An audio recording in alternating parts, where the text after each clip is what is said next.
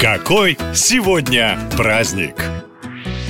Последний день лета отмечают праздник нарциссов. Правда, не ясно каких. Тех, что цветут, или тех, которые гуляют по улицам с высокомерным видом. Каждый из вас с ними встречался. Самовлюбленные, эгоистичные, уверенные в том, что они пуп земли. Но почему таких людей называют нарциссами как цветы? Или все было наоборот? Дело началось в Древней Греции. У речного бога и его возлюбленной нимфы родился мальчик, и назвали его нарцисс. По легенде, он был необычайно привлекателен, и люди люди буквально теряли голову от его красоты. А вот с характером парню не повезло. Он считал, что единственный, кто достоин его внимания и любви, это он сам. Нарцисс часами сидел на берегу реки и смотрел на свое отражение. За этим занятием его застала богиня Афродита. Она тоже была та еще штучка и косила мужчин пачками, а вот нарцисс ее просто проигнорировал. От отчаяния богиня не придумала ничего лучше, как превратить юношу в цветок, такой такой же прекрасный. Если у вас в саду растут нарциссы, присмотритесь. Они всегда немножко наклоняют голову, как будто ищут, где бы посмотреть на себя любимых. История, конечно, красивая, но вот в жизни ничего хорошего от таких людей не ждите. Поэтому праздник 31 августа лучше посвятить цветам и порадовать себя букетом. И очень необычный день в календаре – праздник мемуаров. Всем нравится читать о жизни великих, а вот свою собственную мы чаще всего считаем скучной и ничем ничем не примечательный. Но те, кто придумал День мемуаров, уверены, каждый человек может написать свою увлекательную историю. Стоит только вспомнить все, что с вами происходило. И пусть на несколько томов приключений не хватит. Достаточно попробовать записать хотя бы что-то. Воспоминания из отпуска или о том, как вы встретили вторую половинку. Тогда вы начнете вспоминать все больше интересного и ценить тот путь, который прошли. Так что дерзайте. Ну а на этом сегодня все. Больше не необычных праздников в следующем выпуске. Пока!